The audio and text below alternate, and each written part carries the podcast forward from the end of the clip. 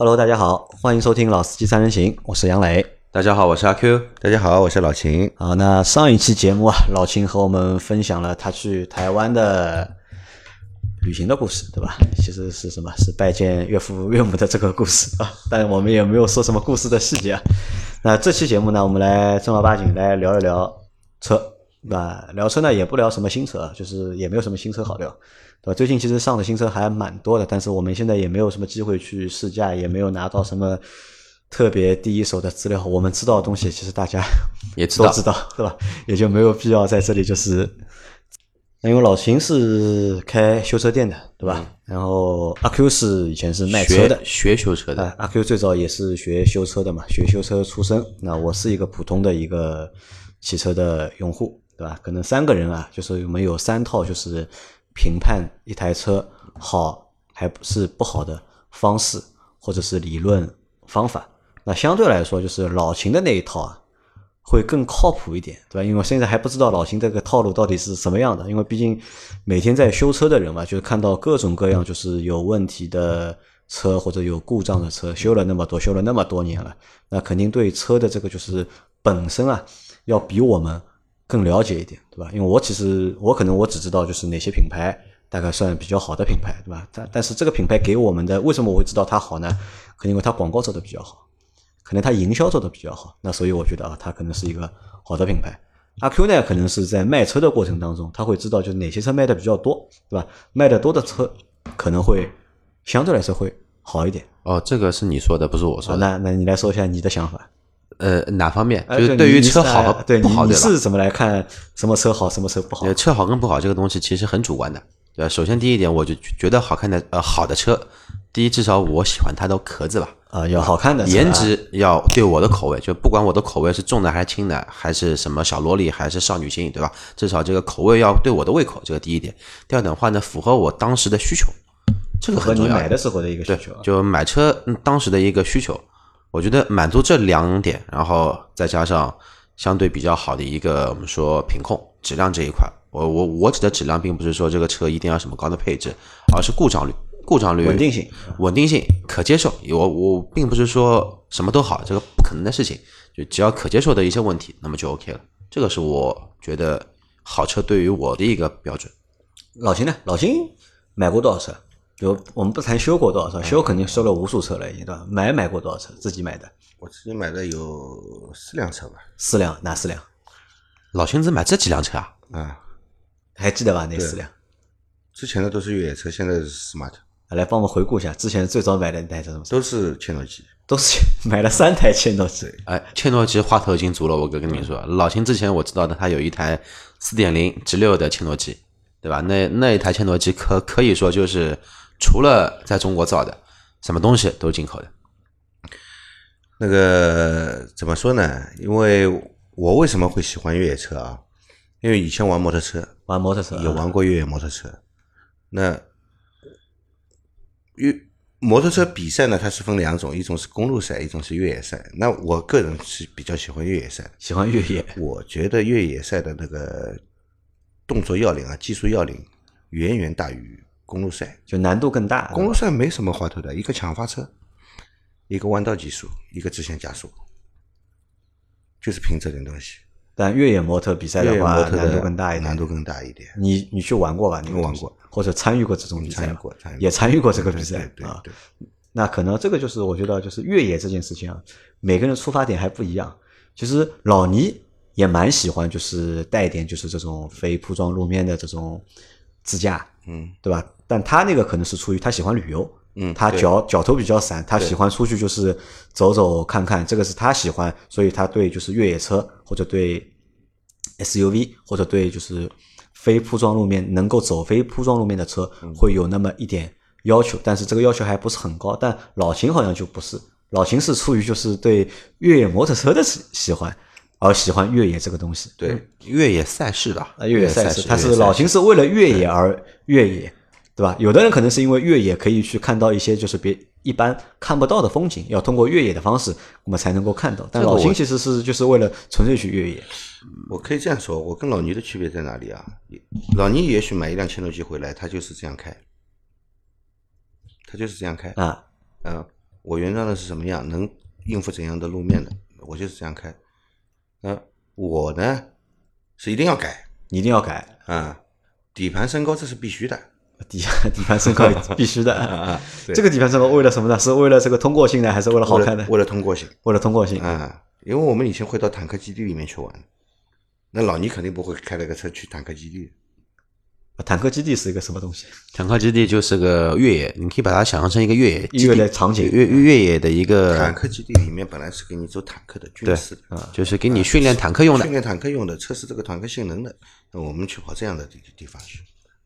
啊，这这个是你喜欢越野，所以说之前买的就是三个就是切诺基。啊，对，那为什么一直要盯着切诺基上呢？因为喜欢这个车，我觉得我个人是一个有吉普情节的人。你有吉普情节啊，所以喜欢这个车。对，那怎么现在换成 smart 了呢？换成 smart 是情况所迫，没办法。一是主要是做现在这辆车作为那个，一是现在开了个店也没什么机会出去那个去玩越野了。第二呢，就是这辆车对我来说，它就是个代步工具，而且小区里面的停车的车位也比较紧张。那我开个 smart 呢，相对来说呢方便一点。方便一点啊，再说也比较经济嘛，对吧？油耗也低。老钱，我要反驳一下杨磊刚刚说的这么一句病语：越野这个东西呢，不是为了越野而越野，越野这个东西呢，是要为了挑战自己的极限而去越野，这个就叫体育精神，那就是我们的奥运会的精神，更快、更高、更强。这也就是为什么要去玩越野的一个玩赛车吧，因为越野它其实也是一种赛车的一种赛事的体现嘛，是为了这个东西，而不是去为了越野而去越野，那个就没意义但。我觉得老秦是为了越野而去越野你，问问看，因因为为老秦是喜欢摩托车越野嘛，所以他喜欢用那个越野车去越野。我在越野车是什么啊？这条烂路啊，我要过去，你要过去成功的过去，过去了，我很开心，我满足了。或者别的车过不去的，我的车能过去，，他只为过去，他不是为了过去干什么，知道吧？只只为了通过啊，他只。为通过，对啊，他不是为了就是过去之后可以看到什么东西。那过去了，那他爽了，爽了就挑战自我，挑战极限，对吧？过去了就 你爽了，要这么解释就是，那其实也可以啊。那那老钱，你来说一下，就是你在你心目当中，你是怎么去看一台车，就是好或者是不好的？你会从哪几个维度去评判？好与不好怎么说呢？呃，从大众的眼光里面，嗯一辆高级车叫好车，什么叫高级车呢？那么 C 级车、啊，C 级车是高级车，级、D 级，这个不是我们奔驰的那个 C 级车，是车的级别啊。就是你觉得就是轿车就是 C 级车和 D 级车啊算一个就是高级的车这是高级是吧？高级车就是好车的一种。啊啊，只是就大大家会认为啊，这是一辆好车，因为它很贵很高级、啊。但在我个人来看呢，呃，我觉得车子应该怎么来说呢？就不一定最高级的车我开会觉得舒服，因为它不一定适合我，对吧？我觉得是我在开车的过程中，我跟这辆车是有沟通的，我们是有交互的啊，我们是有互动、有沟通的，是有交互的啊。就我想让他做什么的时候，他马上给我的反应，他能做到。我觉得是对我来说，这辆车就是好车。比方说，操作上面的那个清晰，操作上要很清晰。比方说，我过开一辆手动挡的车，我挂档，我离合器踩下去以后，我挂档，这个档位应该是很清晰的、很准的，不能是很模糊的。那个排档杆一直在摇在晃，挂到哪个档，我我也可能会挂错档，这个车开的就一点意思都没有了，对吧？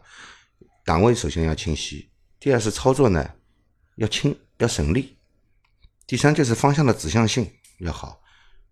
那这个是不是我们一直在传说中的就是一一台车的操控啊、操作和控制？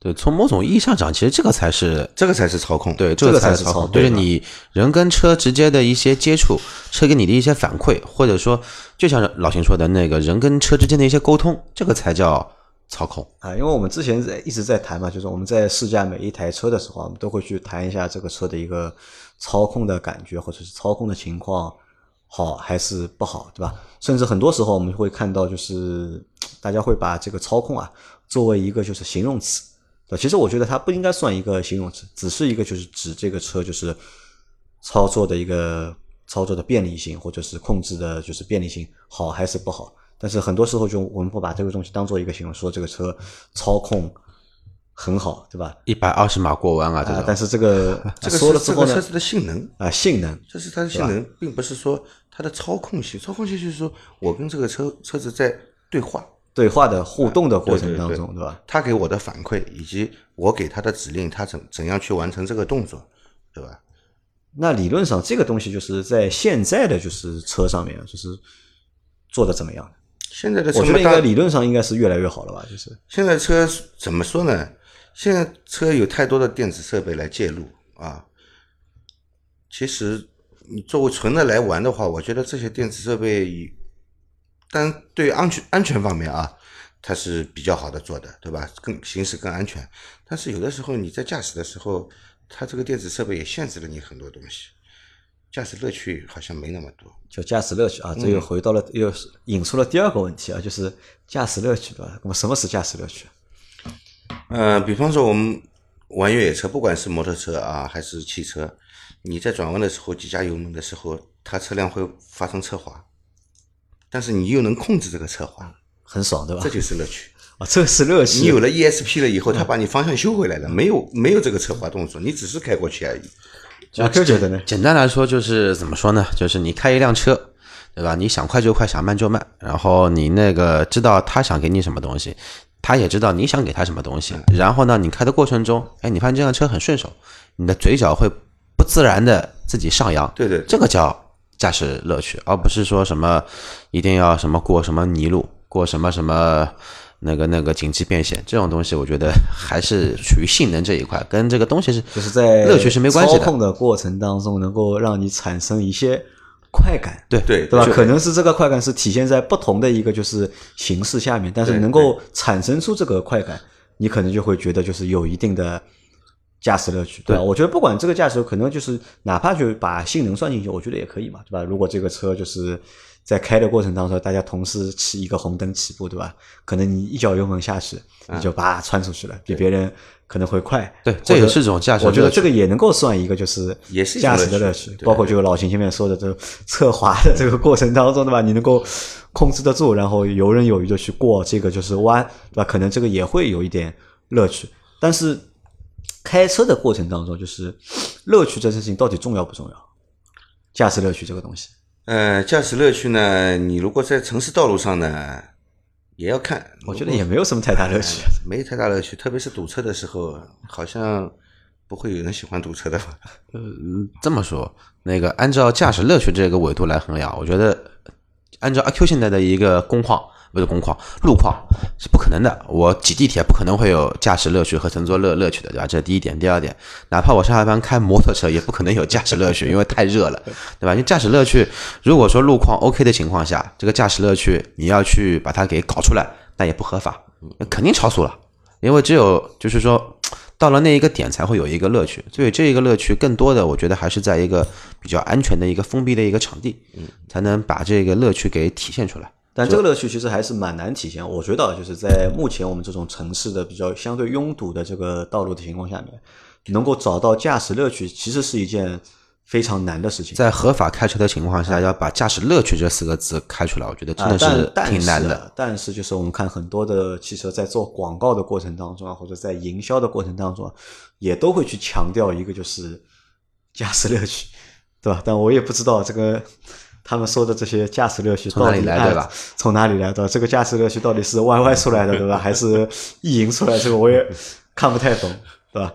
那老老秦继续，对吧？那个驾驶乐趣算一个，就是你觉得评判一个车好坏的一个点，对你来说，对吧？还有其他的点吗？那刚刚阿 Q 也说了啊，这个车的就是稳定性、故障率稳定性和故障率。啊。如果这辆车你开的再舒服，但它三天两头要坏的话，你也没什么乐趣了。也没什么乐趣，就 对吧就变成修车的乐趣了。啊，那就只剩修车的乐趣了就是。修车店老板有乐趣了，对吧？就是。那你会去看品牌吗？或者你会去比较迷信品牌吗？品牌啊，啊，品牌如果是买越野车的话，我就迷信吉普。其实也会迷信，对，吧我会迷信吉普。你会迷信吉普对啊？不管是丰田、尼桑，我也知道他们出了那个有些性能很好的越野车啊，嗯，包括那个奔驰它也有。但是你让我去选择的话，我还是会选择吉普。虽然吉普现在已经没有那么吉普了，但是那辆牧马人还是很吉普的车。就那辆牧马人还是很吉普的车吉普里面除了牧马人还是很牧马人，别的已经都不是吉普的吉普了。对，如果说我下一辆要换车，如果是要换越野车的话，那我一定会选择牧马人。就新的牧马人嘛，两点零 T 的那个嘛，两点零 T 我不想买，你不要买 两点零 T 怎么越野呢？越野讲的就是低扭，低扭啊，对？吧？我过那个炮弹坑，我陷在里面的时候，要爬得出来我要爬得出来。这个两点零 T 我怎么爬呢？那我问一下，就是这个越野的乐趣啊，是不是就是在这个爬坑或者是爬坡的这个过程当中？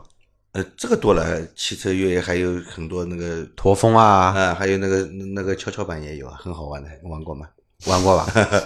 有做过吧？没有，看都没有看到过，呃，汽车和摩托车都能玩跷跷板。都能玩。嗯好，那这是一个啊，就是老金，你是这么去看待？就是那在你修的那么多车里面啊，就是你觉得就是在你对这个车的这个认知啊，好坏的这个认知的过程当中啊，修了那么多对你有帮助啊？肯定会有帮助的。肯定会有帮助的。就是这从哪些点可以体现的？这个怎么说呢？因为我们和阿 Q 就是我和阿 Q 最多就是从资讯啊，从自己的体验，就是驾驶的体验，或者是身边朋友的就是口碑的传播，我们来去判断一个车好还是不好。但老秦你是修过很多车的，呃，我是修的过程当中为，什么我修车的时候，首先你会做一件事，他如果告诉你驾驶员来告诉我这辆车有什么问题，那那有些很简单的问题，我一听就知道了，对吧？那问题症结在哪里，马上就可以修的。那有些他描述的也不是很清楚，说行驶过程中会怎样，我要去试车的。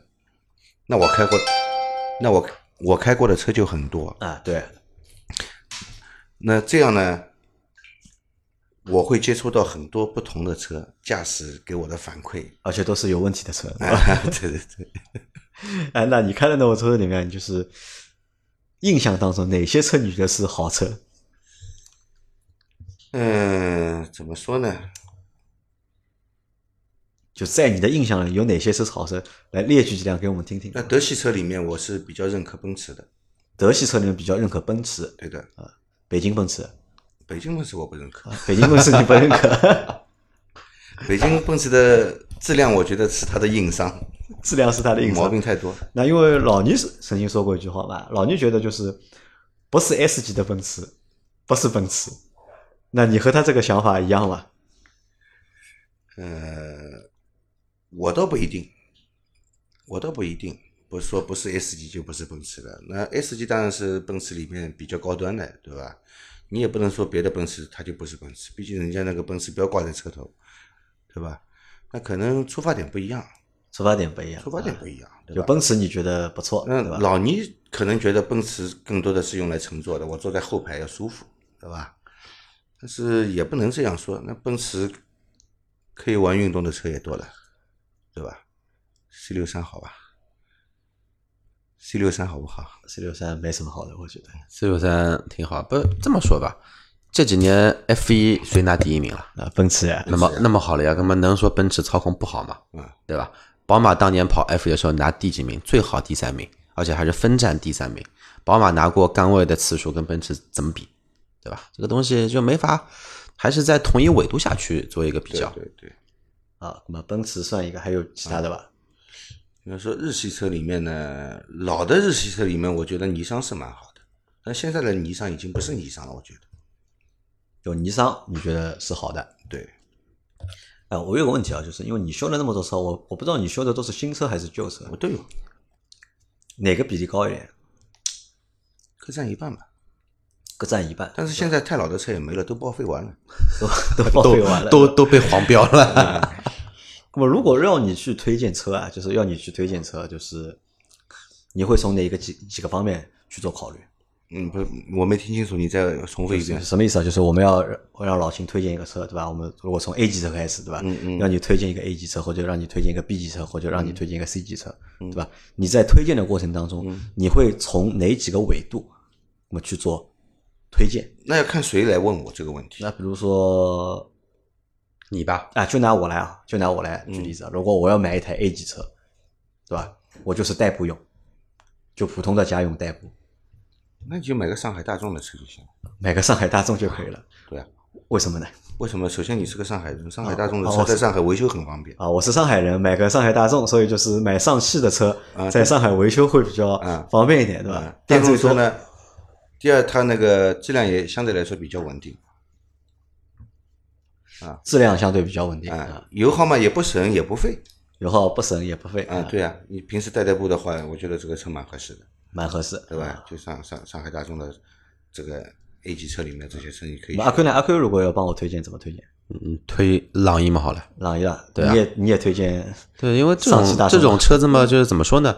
它没什么大的槽点，反正你就当它一个车开，你当它一个工具车去开就就可以了。反正最最重要的就是它比较稳定，也不会出什么大毛病，也不会把你扔在路上就好了呀。价格又便宜。啊，那么让你们自己买的，让你自己给自己推荐的，或者自己做选择的。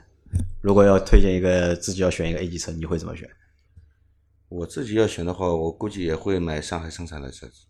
你也会买上海？首先要考虑维修方便。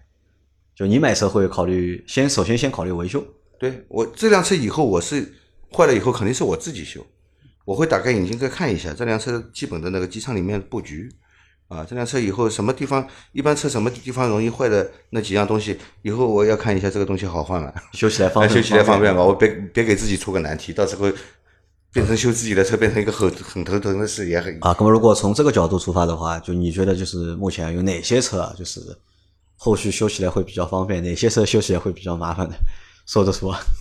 呃，修车如果说方便的话，还是日本车，本田和丰田比较好修。本田和丰田比较好修，为什么？它那个，你看啊，这日本人设计的车啊，有一点好，它就是容易坏的东西都很好拆，很好装。容易容易坏它凡是很难装、很难拆的东西，它一般不会坏的。这个东西，有一个讲法就是叫做那个呃，之前是什么设计师视角和那个工程师视角，对的但是本田和丰田都是作为维修视角，啊，维修工视角，对维修工视角来去那个去对维修公司一台很友好的车，对对？对，容易坏的地方拆起来以后修起来方便。很快就能把你车修好。对吧那德系车不行吗？德系车相对来说也要看车型了，也要看车型。对，有的车子还是比较难修的，那有什么特别糟糕的、特别难修的车最？难修的就是宝马，宝马，为为什么呢？问题都还难修。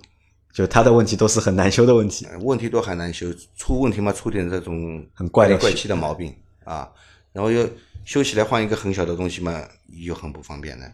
像以前之前的那个宝马的三系四缸发动机，发动机离车头很长，很很长，一个人都能站进去，贴在后面的防火墙，后面的真真空棒它有一个那个有一个橡橡皮圈，就是等于是一个 O 型圈，是起密封作用的啊。那个机机油棒呃真空棒，它是靠那个凸轮轴带着它转的。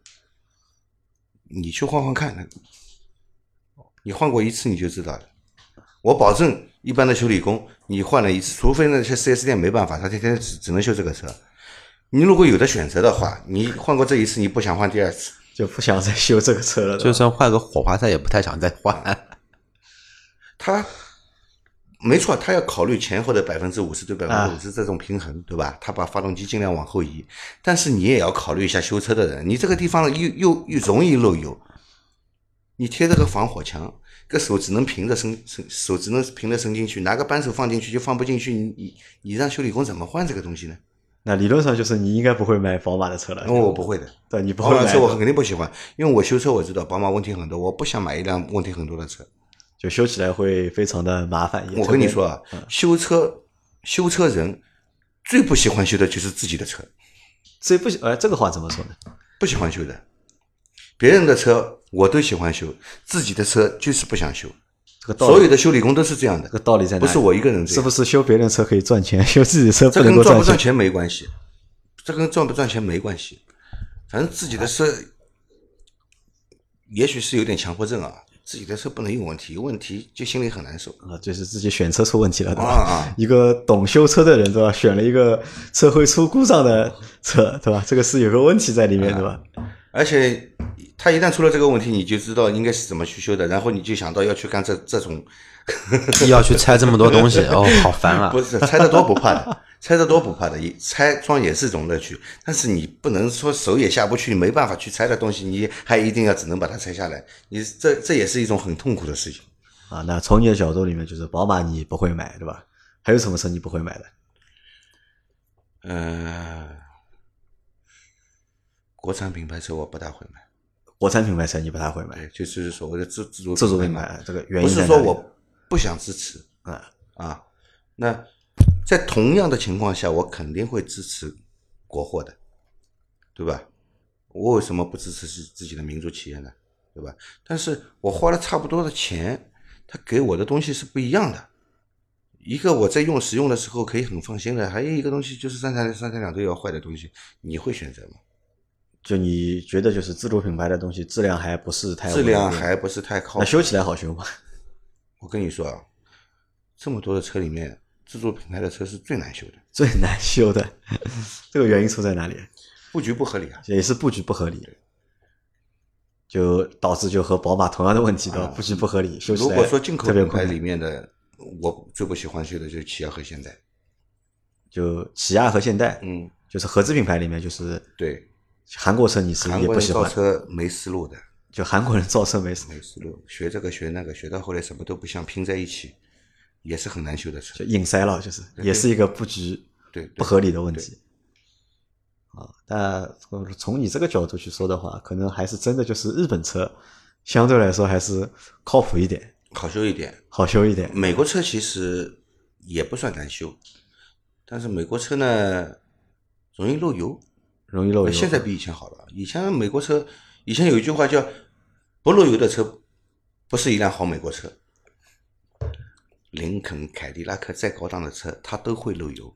它都会漏油。关键是漏的地方还都差不多，啊这个是最有特点的一个地方。就不管你是什么美国车，不管是 GM 的还是福特的，还是别的牌子的，那这说这说明就是美国车造车的思路应该都是一样的了，对吧？因为同样的思路嘛，就容易就是问题都出在同一个地方，对对吧？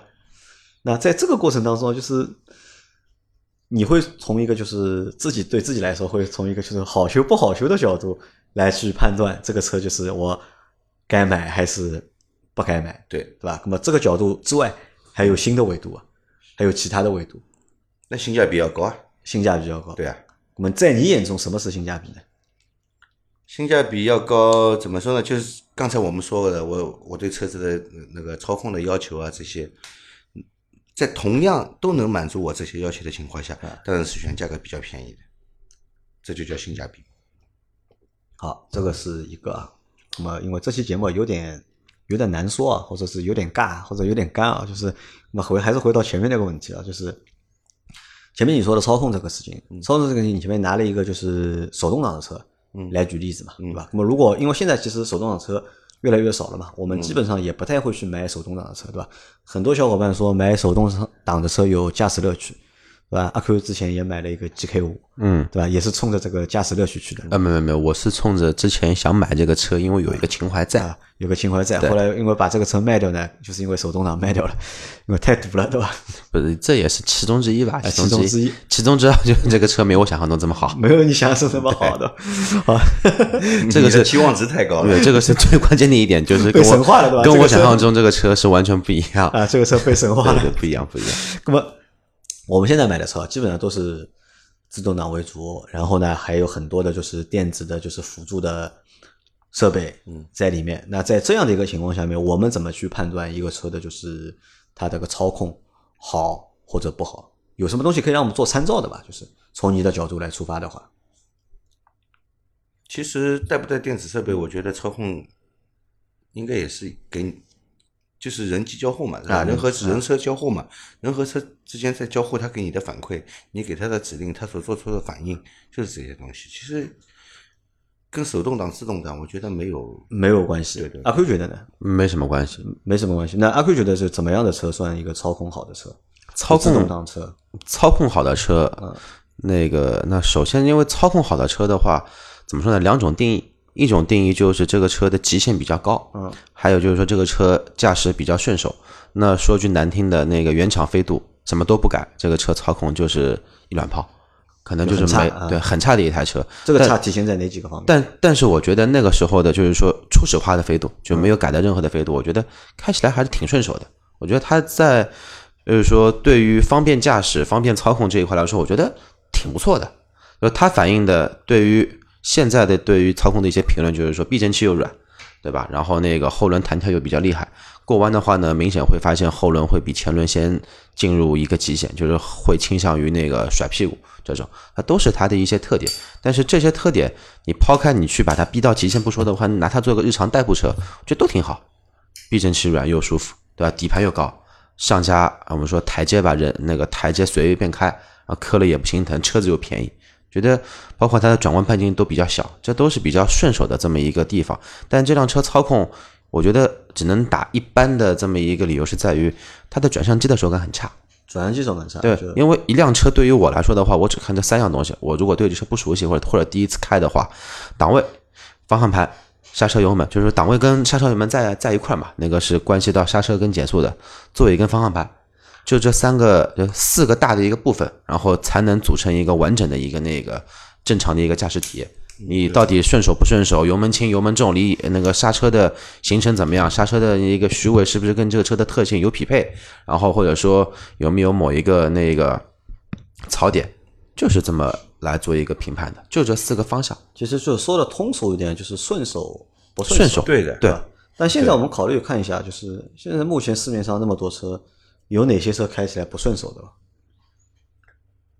光开的话，可能我觉得就大多数的车还是都都差不多，没有什么特特别不顺手的。现在没有特别难开的车。对，但如果说特别舒服的话，按照我前面说的这四点，刹车、油门、排档、座椅跟方向盘，就这四个东西来说的话，其实我觉得真的要挑出来开出来很舒服的车，其实也不多，对，其实也不多。就拿我们都买过的 smart 来说好了，对吧？老秦的是二代，杨磊的是二代，啊我买过三三代，对吧？Smart 我觉得操控一般吧，就这个车不太好，但是这个车有驾驶乐趣 smart 怎么说呢？它其实是个磕头虫，啊。是吧？磕头虫它就是个磕头虫。对。但是你如果能接受它是个磕头虫之外呢，其他的还可以。那其实如果就 Smart 这个车，如果你能够接受的话，就像用老周的话来说，就什么车都能接？接受。开惯 Smart 之后啊，你去开任何一台车，对吧？都会觉得呃，这是台好车。哎，前两期我们做了一期节目，说 smart 正好是三个 smart 或者曾经 smart 车主，哎，这一期又今天是又是三个 Smart 曾经的车主和现在的车主，对吧？那么再回到这个问题啊，就是 smart 这个车，包括很多的车子，因为我一直说的就是，你座椅不管怎么调，方向盘不管怎么调，就是不舒服，就找、这个就找不到一个很这个是一合适的位置。个什么？这个是一个人机工程学的问题。但是但是呢人机工程学可能我觉得也可以把它融到就是操控里面的一个一个纬度里面。对，因为你坐了都不舒服，你怎么去很舒服的去开它？因为已经有一个基础条件是你是感觉不顺手的了，所以你没办法再去到顺手的那一个级别再去把它做一个提升。那你就是觉得不能调到一个很舒适的驾驶的姿势。对，这已经对我来说是已经是一个负向。然后你但这个我觉得就是对阿 Q 对这件事情其实还是蛮蛮苛刻的，就是我们试了那么多车，好像还没有一台车是阿 Q 坐下来觉得就是人机工程学是 OK 的车就是比较 OK 的，好像对吧我们时代到现在好像还没有。啊，对吧？除了大概你那台 G 二八你坐的蛮舒服的，G 幺八其实也一般，也一般一般一般。呃，这样看来啊，阿 Q 要买一辆就是卡车了要的。座椅至少是要八项调节以上的座椅啊，然后这个方向盘是上下可以调，前后可以伸缩的这样的车，他会喜欢的。但现在车都这个样子现在很多车都是只能上下调节，前后都不能调节。前后能调的不多。嗯，刚刚我们推荐你的对吧？那个上汽的车基本上都是四项调的，但是座椅不行座椅比较不能 low 一点满足你的要求，对吧？啊，那这算这算一个，还有一个，我觉得在操控里面还有一个什么？除了就是方向，因为阿 Q 前面说到就是方向盘、油门、排档、刹车，对吧？还有一个是什么？还有一个就是我觉得就是，车上有那么多按键，对吧？嗯，你按起来方便不方便，对吧？嗯对对顺手不顺手，操作位置是不是合理？啊，对，对这其实也是算在就是操，我觉得这应该也算在就是操控里面的一部分，因为操控除了就是我们油门、方向盘之外，还有就是控制车上的其他的一些设备，你要按的嘛，对吧？哪怕是一个甚至是音量调节也好，或者空调的就是调节也好，这个你设计的就是顺手不顺手，这个也我觉得也应该算到就是操控里面的对一部分因为这当中去。是跟日常驾驶直接有关系的嘛。因为很多车我觉得就是，比如坐上去对吧，很自然的，你知道什么东西在哪个位置。但有的车坐上去之后呢，要看一看的。就你不知道喇叭在哪里，比如说，就像二代的 smart，就是二代的 smart，我觉得就很有意思的。这个车就是我第一次上这个车，你知道吧？就上这个车之后拿着钥匙，不知道往哪里插，这是一个就很尴尬的一个地方，对吧？先看了一下右边，因为基本上都是我们这是都在就是方向盘的右边嘛，对吧？最后找到了在排档杆的看了一下没有找到，对吧？要么或者在左边，左边看一下 也没有，对吧？找老半天，哦，原来在排档杆的下面的是插在这个里 这个地方的，对吧？你说这个其实我觉得对一些就是这个车，如果你第一次开的话，多多少少是有点就是操作起来会不舒服嘛，嗯对吧？那操控这算一块，对吧？那么用老秦的视角来说，就我觉得就是操控算一块，对吧？在选车时候你要去考虑，老秦会考虑操控这个问题。那么第二个呢？哎，我再问你大家一个问题：操控到底和驾驶的技术有关系吗？有关系的，有关系吗？有关系的。是关系蛮大的，还关系蛮大的，关系蛮大的。是驾驶技术越好的人对操控的要求越高呢，还是驾驶技术不太好的人对操控的好坏要求高？嗯，我觉得驾驶技术跟你车子的性能是分不开的。和车子的性能分不开。对，你比方说，就是上下班路上随便开开啊，无所谓，对吧？你这个车子有什么性能也无所谓。如果你要做一些比较激烈的那种驾驶的方式，那性能对你来说就是比较重要的。好，那么说到性能了，那么老星越的性能有几方面？就是一，我们谈一谈讲到最基本的啊，刹车踩下去，它它要给我反应啊，要停。我点油门的时候，它要肯往前跑，要要多快，每个人要求不一样，对不对？至至少就是对我来说，我觉得它这个提速够了。我要叫对应刹车的时候，它要停得下来；过弯的时候，它这个车要听话，是我预预想的这条路线，它能够走出来。那这个是和就是你觉得和性能有关？嗯，呃，阿 Q 呢？阿 Q 觉得这个性能有哪些东西？性能啊，啊，车的性能、性能嘛就两块了，那个动力，动力、动动力，动得起来对吧对对，动得起来，就其实跟老倪呃，其实跟老秦一样的，其实就是这么一个基本的一些东西。然后转弯的极限高一点，对吧？这种极限高，因为前面你刚刚那个问问题是那个叫什么的，那个驾驶水平跟那个车子的极限是不是有关系？因为我觉得这个是必然的，怎么是一个必必然的？就比如说杨磊，你开你的宝骏七三零，啊，对吧？你走一个封闭的长路，呃，封闭式的一个环境，你六十码过一个大弯，你觉得这个车已经到极限了，但实际可能我开还能再快个十十公里，你再换个人开又可以再快十公里，因为每个人的点不一样，所以每个人能去摸到车的极限的那一个点也不一样。不是所有人都可以摸到极限的，我肯肯肯定也是摸不到的，这个是很客观的一个东西。然后我对于的性能就是马力大，刹车好，然后那个叫什么呢？那个车辆的迅疾性会比较好。迅迅迅呃迅迅疾性就就是跟着你那个方向盘嘛就跟其实老秦说的一样的，我反正打多少方向，他给我多少反馈，不管是屁股先出去还是头先出去，你总归给我一个反馈，不能说我打了半天，你慢个半你慢个半拍再给我这个反应，这个就是比较夸张了。就是这个是你们觉得性能对吧？那性能就是对快和慢，你们要求的多不多？老秦要求的多不多？我对速度上没有你你只要求低扭对吧？低扭要强，低扭要足对吧？因为这个和就是低扭组也是很有乐趣的。你起步的时候油门轻轻点就起来了，知道吧？你知道吗？我那个六缸切诺基小切，车子虽然不算是一辆很好的车，对吧？挂上一档抬离合，上高架不要踩离合器的车子会慢慢往自自己向上去了，这也是一种乐趣。也是一种乐趣。那这个我觉得就是很多乐趣啊，说实话，就是可能每个人的乐趣点不一样吧哎，还真的不一样。比如说老秦说的这些乐趣点，你都这 care 不到，我脑补了一下，就是 好像 care 不到。我觉得这个不算什么，就是是不算什么乐趣什么不算的？啊，我一辆手动挡的车，啊。你看自动挡的车挂上档，刹车一松，不踩油门，车子往前跑了。我是手动挡的，而且是上高架的坡道，大陡坡，我抬离合不踩油门，车子就往前跑了，是不是一种乐趣？啊，算好，这这个算你乐趣，好吧？好，我们来再问最后一个问题啊，就是对价格呢，就你觉得这个对车来说啊，就是好坏和价格有直接的关系吧？嗯，因为其实我们知道，就是不同的价格，就是不同级别的车，嗯它的价格定位是不一样的。对的那么在你脑子里有没有就是这种就是区间？比如说什么级别的车对应一个相相对于什么价格是靠谱的？我觉得啊，我个人认为啊，那贵的车多了，一两百万、啊上千万的都有，对吧？我个人认为啊，作为一辆代步车，啊，代步车代步车，那平时呢也可以给你一点驾驶乐趣的车啊，我我是这样认为啊，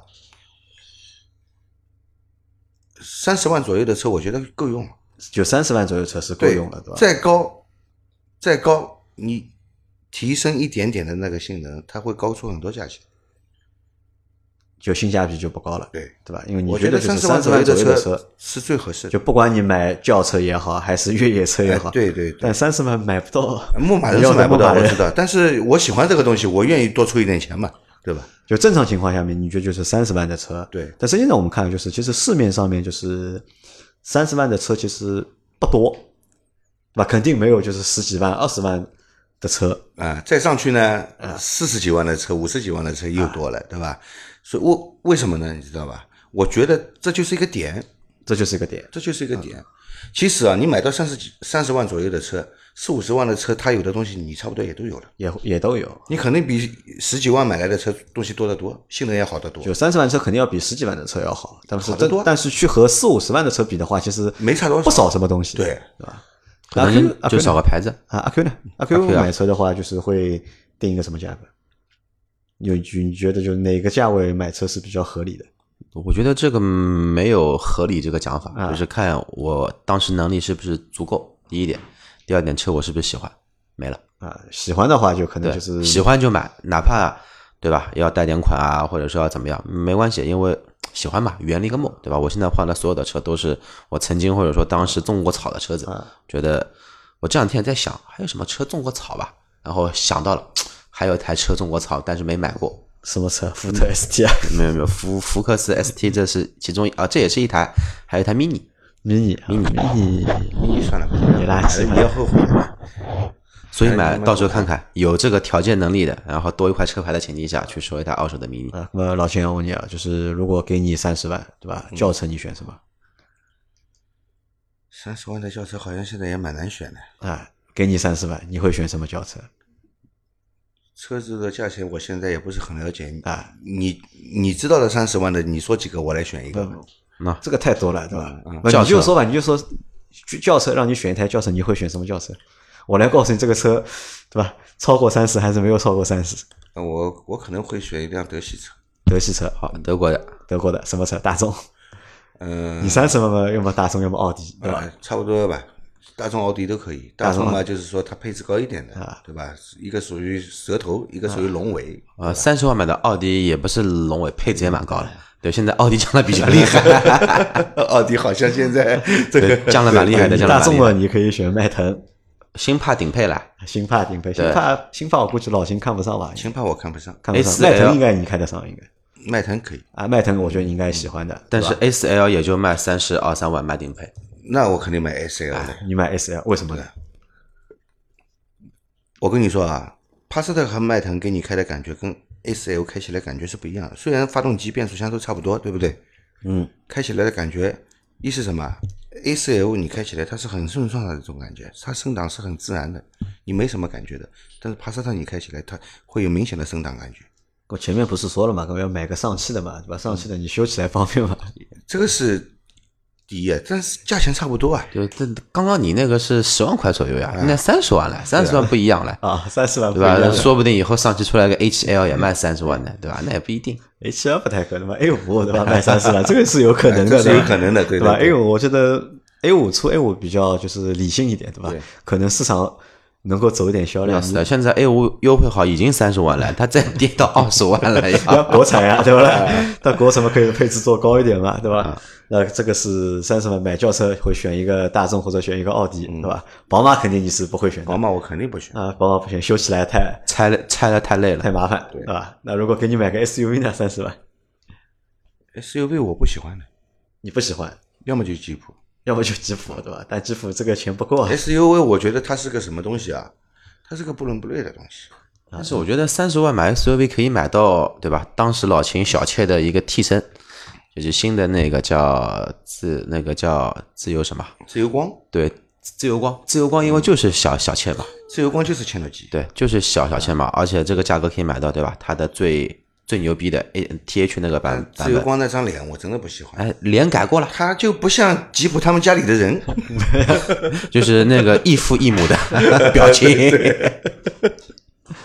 那其实啊，我觉得老秦他的选择啊，相对来说还是比较明确的，就是你不会就是像我们选车的过程当中会很纠结的，因为我们可能在选车过程当中，我们会先去定一个预算，对吧？预算定好之后，会把所有在这个价位里面的车，对吧，都拉一个清单，然后一个一个去做做个需求分析，去做筛选。其实发现呢，好像大家都同质化还蛮严重的，对吧？最后举棋不定要买哪个，但对你来说好像还比较简单，对吧？对，那其实我觉得这个老秦的一个就是选车啊，或者是就是评判一个车就是好坏的一个思路啊，我觉得这期节目还是值得大家去想一想的，对吧？还是蛮有意思的。从一个就是维修的视角，维修的一个视角，或者维修工的一个角度，我不能代表去看，所有的维修工啊。你不能代表所有维修哎，工。对对对，只是站在我个人的视角去看这件事情呃，。其实当中还有个什么点，我觉得就是他前他其实前面一直在推荐什么日本车，对啊，日本车好修，对吧？关键是日本车好修，日本车的确好修，修起来会方便。修起来比较方便的，还是。那阿克，你会去从这个就是维修的视角考虑买车这件事吗？我维修视角怎么说呢？反正不管我买的什么车，我自己都会修一点，你自己都会修一自己点，都会修一点，毕竟对吧？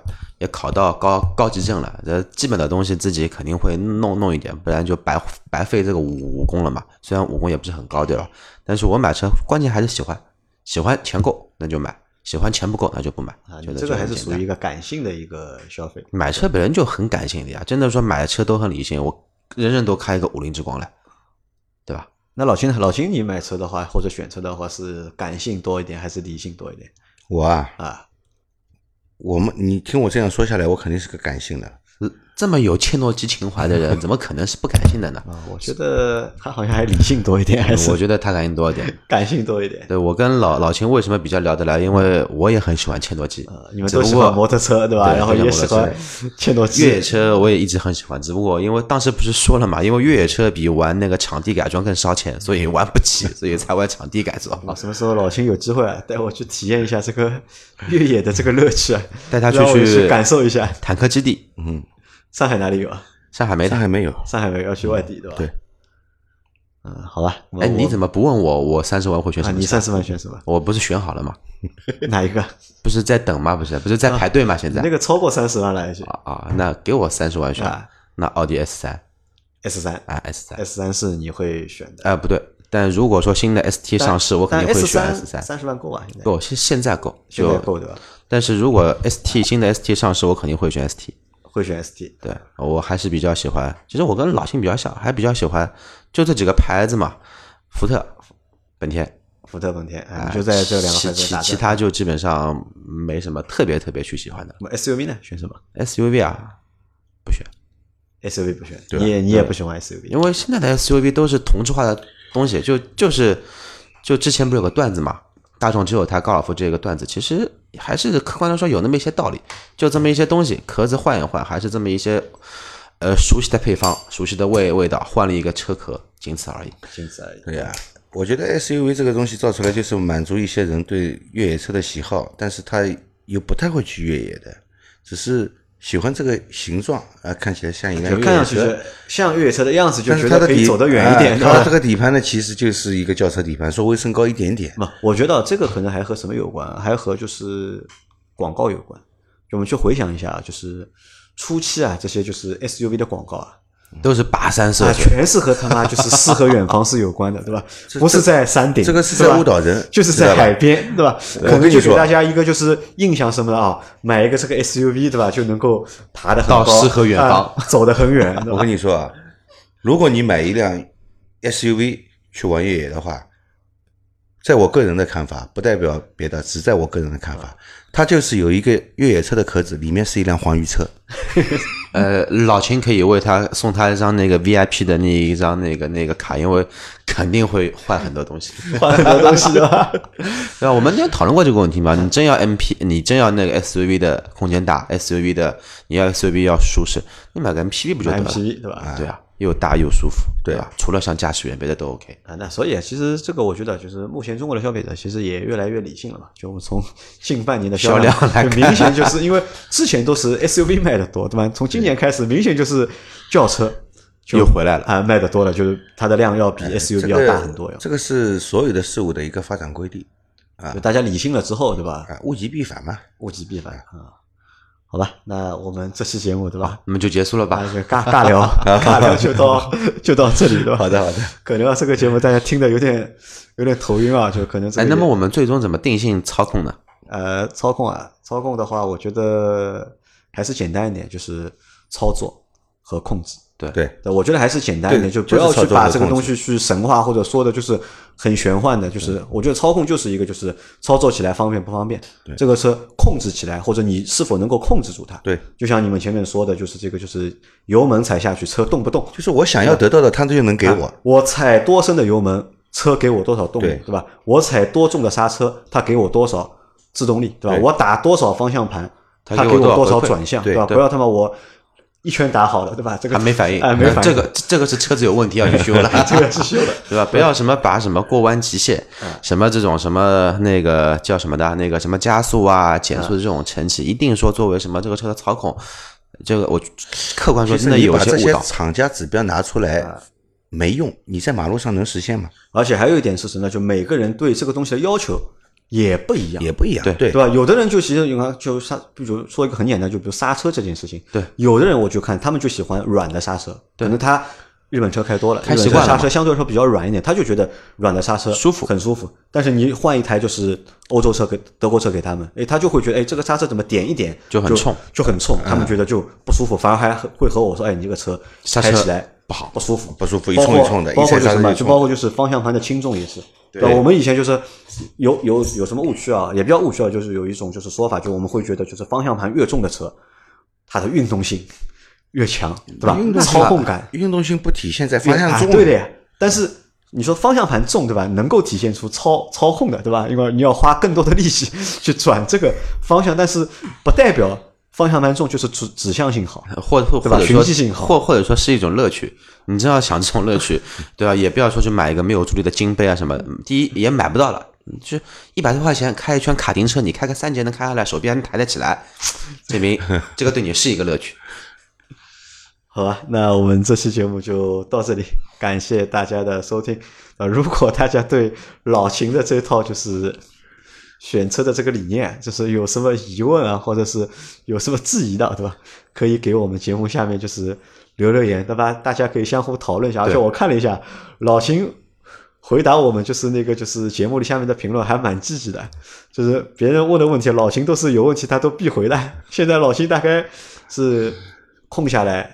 就会听一听我们节目，看一看他参加过的节目下面的评论，对对对然后都和大家互动那么操控就定义定完了，啊。操控我觉得就简单的嘛，对就是一个操作和控，操作简便不简便，这个车你控制的简便不简便对就可以，不要太顺手不顺太手吧太太神话这个东西，也不要去太苛求呃，没必要这个东西。啊。我们在这里谈的都是民用车，不是赛车，不要去谈的过过深了。